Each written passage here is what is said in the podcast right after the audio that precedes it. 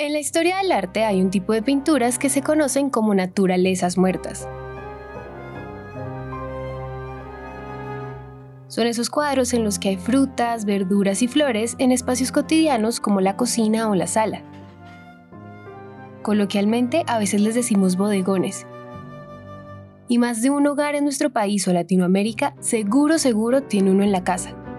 Lo curioso de ese género es el mismo nombre. Las frutas o las flores puede que no estén dañadas, incluso puede que se pinten súper coloridas y jugosas, y aún así las llaman muertas.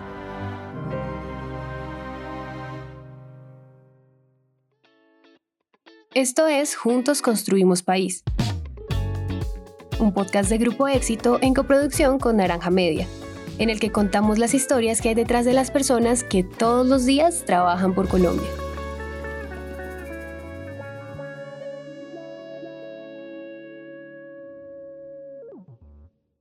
Como sabemos, el arte nos dice muchísimo de la humanidad, de cómo nos formamos ideas sobre el mundo y las naturalezas muertas parecen solo un mal chiste, una cosa que nombraron así por pura ironía. El problema es que a los humanos todo nos entra por los ojos. Cuando estamos en la tienda o en un supermercado, todas las frutas y verduras se ven divinas. Todas tienen colores radiantes, formas y tamaños parecidos, pero la naturaleza no funciona así. En los cultivos pasa mucho que existen un par de patitos feos que por su tamaño, su forma o su apariencia, pues son descartados. Se vuelven eso, naturaleza muerta. Y cuando eso pasa, mes a mes, los campesinos que producen esas frutas y verduras son los que salen perdiendo, porque dejan de ganarse plática que necesitan solo por esos patitos feos. En el fondo todos sabemos que eso no está para nada bien. Ahora, no basta con solo saberlo, había que hacer algo frente a esto. Entonces digamos que fue básicamente eso, entendimos la necesidad, entendimos en Colombia también de todos los alimentos que se desperdiciaban y se perdían.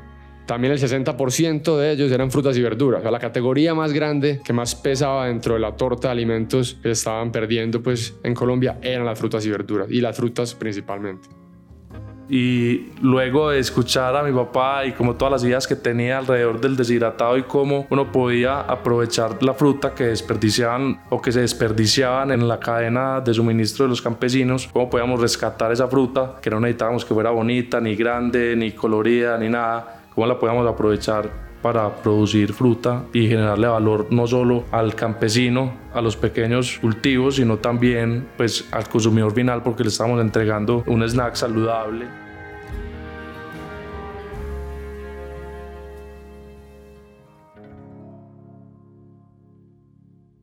Raúl Hoyos y Alejandro Uribe decidieron cambiar eso. Se atrevieron a emprender con las frutas que se rechazaban por su apariencia física, a romper ese ciclo de desperdicio a través de One Piece, una empresa que vende fruta deshidratada y como les hemos venido contando, esta empresa surge de esa naturaleza muerta, de ese 60% de frutas y verduras que se desperdician, pues esa es su materia prima. Pero One Piece no es el único protagonista de esta historia. Olio Haas, una marca de aceite de aguacate, es una empresa que fundó Sebastián Peláez y su papá. La idea vino de México México es el principal productor de aguacate en el mundo. Allá desde hace muchos años producen aceite de aguacate. En Colombia no, casi no se conoce, o pues hoy en día más o menos, pero hace tres años que empezamos nosotros, eh, la gente nos decía aceite de aguacate y eso, pues, ¿cómo se hace? ¿Eso qué es? La, gente no lo conocía. Eh, entonces fue una idea traída de México, de allá, de allá surgió. Eh, Colombia, pues como ustedes saben, eh, el aguacate está de moda, están sembrando y sembrando y sembrando cada vez más hectáreas y cada vez hay más producto de exportación, pero eso significa que también cada vez hay más producto que no se puede exportar. Pues siempre, siempre va a haber aguacates que son pequeños, que tienen defectos de cáscara o cosas así, eh, que se venden en supermercados y que hay otros que ni siquiera en supermercados se alcanzan a vender. Entonces cada vez hay más materia prima para hacer derivados del aguacate. Ahí comenzaron a darle una segunda oportunidad a ese oro verde, como le llaman al aguacate, porque de unos años para acá el aguacate se volvió mundialmente popular. Todo el mundo quiere comer aguacate. Y es que, ¿cómo no entenderlos? Por eso el aguacate se transformó en la oportunidad de vida de mucha gente en Latinoamérica. Hasta el momento sabemos que estas dos empresas producen alimentos a partir de frutas que por fuera no se ven tan bonitas, pero que por dentro llevan todo el sabor y el color que caracteriza a las frutas colombianas. Y estos dos emprendimientos se dieron cuenta de algo que estaba pasando. Cada año se desperdician 9.6 millones de toneladas de comida en Colombia.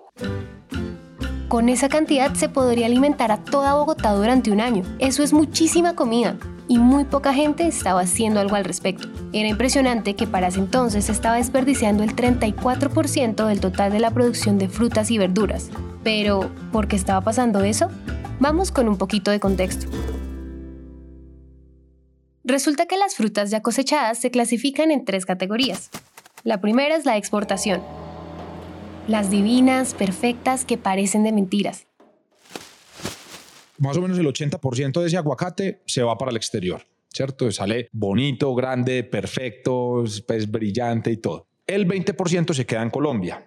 De ese 20%, más o menos el 13% es calidad de lo que llaman segunda. Las segundas son las que se quedan en Colombia, pero que de pronto tienen una manchita, un golpe o no dieron el tamaño. Y esos son los aguacates que por lo general encontramos en los supermercados, en las tiendas de barrio, en la calle. Y ahí ya está el tema pues, de la selección del consumidor. Las exhiben en los diferentes eh, lugares donde se exhibe pues, la fruta, como todos conocemos, y uno va a ver el hábito del consumidor y siempre es ir a escoger la fruta que más le guste.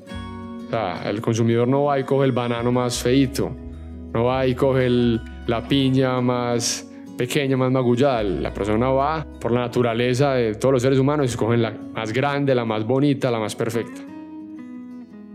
Siempre que uno va en la noche a revisar pues el lineal de, frutas y va a ver obviamente que las que quedaron son las menos agradables, o sea, las realmente las que tienen la apariencia diferente. Por último, las terceras, que son las que no crecieron bien o tienen muchos más imperfectos. Entonces, desde que el campesino, desde la persona, pues el, el cultivador, desde que tiene la cosecha ya está clasificando las frutas en tres categorías. Y ahí pierde una cantidad en la tercera que no logró conseguirle mercado, o sea, no hubo quien se la comprara. Pero en realidad los campesinos no solo pierden eso que llaman terceras, porque en las primeras y segundas, las de exportación y las que se quedan para supermercados nacionales, también se descartan muchas frutas. Ya sea en el transporte porque se aplastan, se golpean o se maduran, o porque nadie las escoge en las tiendas. Seamos honestos, al final no importa cuál sea la clasificación de esas frutas que se descartan, todas tienen la misma calidad pero lucen diferentes. Y Olio Haas y One Piece lo entendían muy bien, porque más allá de evitar que se desperdicien esas toneladas de fruta, al mismo tiempo están promoviendo una manera distinta de impulsar el campo colombiano. Nosotros nos encargamos obviamente, por lo menos, ayudar al primero, ¿cierto? Esa categoría que no se iba a comprar o, se iba a, vender muy barato, nosotros las compramos a precios justos porque sabemos que esta fruta que se discriminó, esta fruta que no cumplió los estándares, es realmente la misma. O sea, no tiene ninguna diferencia cuando se deshidrata. Porque ya sea que tú deshidratas un banano, pues completamente amarillo, perfecto, sin pecas y grande, pues cuando lo deshidratas va a ser el mismo que si fuera el más pequeño, magulladito, pecosito, realmente lo mismo. Entonces dijimos, aprovechemos esto y maximicemos pues la cosecha o el ingreso pues de los campesinos, que vendan toda la cosecha. Entonces nosotros al principio casi que nos regalaban el, aguacate, nos decían, no, pues para que yo no lo tenga que enterrar, pues mande por él, venga por él a la finca y, se lo lleva. Después les empezamos a pagar y les decíamos, bueno, ya no, no te pago 5 mil pesos el kilo que vale el de exportación, más o menos, sino que pagábamos 200, 300 pesos el kilo. Eh, y ahora con la llegada de los nuevos competidores, esta industria ha hecho que el aguacate, esta chirilla o balín, ya esté costando en este momento fácilmente mil, mil doscientos pesos el kilo. Ustedes no se imaginan lo que significa esto para los productores de frutas y aguacates. Todo eso que antes se botaba o se regalaba por ahí, ahora les representa un ingreso adicional que seguramente les ayuda mucho para sus familias.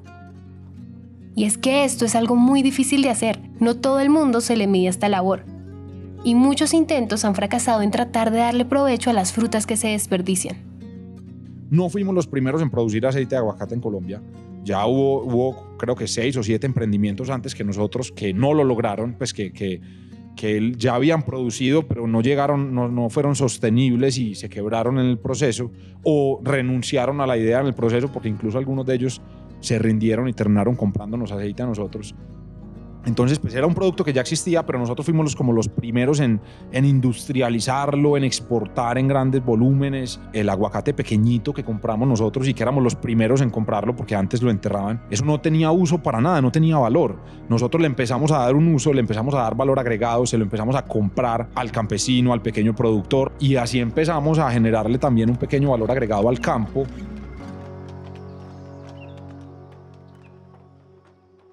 Como nos lo cuenta Sebastián, pareciera que fue fácil, pero el proceso para llegar a este punto vino con muchos desafíos que tenían que ver con la esencia de sus productos, porque hasta hace poco nadie le tenía fe a esos derivados de las frutas secas.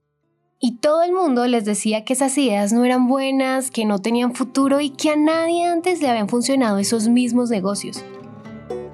Que digamos que ahí fue otro obstáculo de los más grandes que nosotros hemos, nos hemos encontrado eh, en todo este proceso, que fue que lanzamos un producto el cual no tenía buena fama alrededor de los, de los, de los por así decir, tenderos, ¿cierto? Ellos veían una fruta deshidratada y decían, eso no rota. O sea, acá he intentado un montón de gente y eso no rota. Y nosotros, mierda. Y nosotros ya con todo eso montado dijimos, no, pues vamos a voltear eso.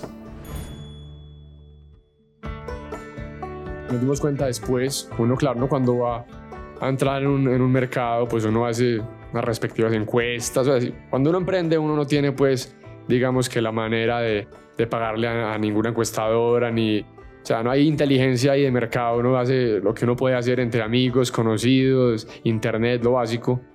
Y claro, nosotros en este caso no identificamos que la fruta deshidratada en Colombia fuera un producto difícil de vender. Afuera, obviamente para exportar había mucho mercado, pero empezando en Colombia no identificamos que sea tan difícil es que, por ejemplo, el aceite de aguacate es súper saludable y delicado en cómo se hace, pero es mucho más caro de hacer que los aceites convencionales de girasol o canola, y eso les pone un reto muy grande enfrente. ¿Cómo convencer a las personas que valía la pena invertir un poco más en su salud o que las frutas deshidratadas sí podían ser sabrosas? Porque mucha gente sigue pensando que las frutas secas no tienen buen sabor o que son muy difíciles de masticar, pero finalmente eso lo han logrado poco a poco.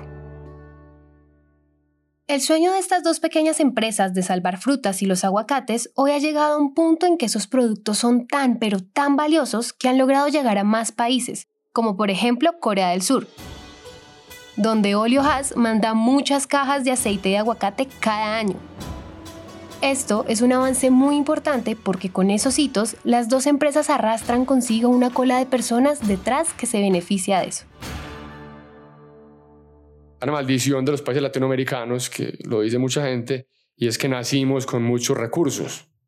O sea, tenemos una posición geopolítica ideal, tenemos dos mares, tenemos una cantidad de tierras fértiles, pero como no tenemos estaciones, todo el año tenemos diferentes alimentos, pues nos acostumbramos a que, a que la tenemos fácil, no como los países europeos que tienen estaciones. Entonces, todo el año tenemos fruta, todo el año podemos cultivar, entonces vendamos todo con materia prima, vendamos el café en grano, vendamos la fruta fresca. Claro, no está mal, pero ¿por qué no intentamos darle un poquito más de valor a los diferentes alimentos, ya que sabemos que si uno, si uno fuera a mirar un producto, digamos, en un punto de venta en Estados Unidos, uno mira la venta de cualquier producto de alimentos transformado, uno se ponía a ver realmente los márgenes grandes están al final, en el retailer, en el punto de venta, en el mercadeo, en la empresa comercializadora, la distribuidora, y el que menos siempre gana es el productor. No pasa con el café. Nosotros vendemos el kilo de café más barato de lo que, lo de lo que vende Starbucks una taza de café. Cuando usan, no sé, 10 gramos de café, pues imagínense cómo tenemos ahí ese ejemplo para entender que está bien exportar, pero ojalá exportáramos con más valor. One Piece y Olio Haas le están dando sentido a dos partes que andaban sueltas por ahí. Por un lado, el desperdicio de frutas y verduras, y por otro lado, la precarización del trabajo de los campesinos. En esta historia, el valor social que llevan ambos emprendimientos ha jugado un papel fundamental en cómo ellos han ido avanzando. Uno de los grandes logros para One Piece y Olio Haas ha sido poder vender sus productos en los almacenes éxito, Y para que eso se diera, ellos creen que fue importantísimo que el éxito los viera con unos ojos distintos a simples emprendimientos de jóvenes. Ellos representaban mucho más que eso. Son dos pequeñas empresas que han sido capaces de interrumpir el ciclo de vida y muerte, en blanco y negro, que hasta hace poco dominaba la forma en que veíamos nuestra naturaleza, nuestros recursos, las frutas, las verduras y las flores. Y hoy podemos decir que ya hay muchas otras marcas que están haciendo lo mismo en Colombia, aprovechando eso que antes se dejaba morir. Más que un acto simbólico, esto es un respaldo al campo colombiano.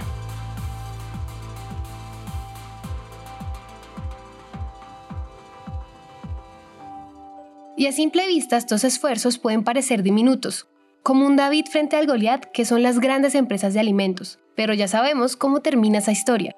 Esto apenas está comenzando. La cultura alrededor de la sostenibilidad hoy es más fuerte que nunca. No nos queda otro camino más que seguir promoviendo esa visión en todo lo que hacemos. Entonces, no pasará mucho tiempo antes de que muchos más emprendimientos y marcas grandes se unan a este tipo de labores la de aprovechar lo que se desperdiciaba por ser menos vistoso. Esa naturaleza muerta que se desecha, aquí se vuelve diamantes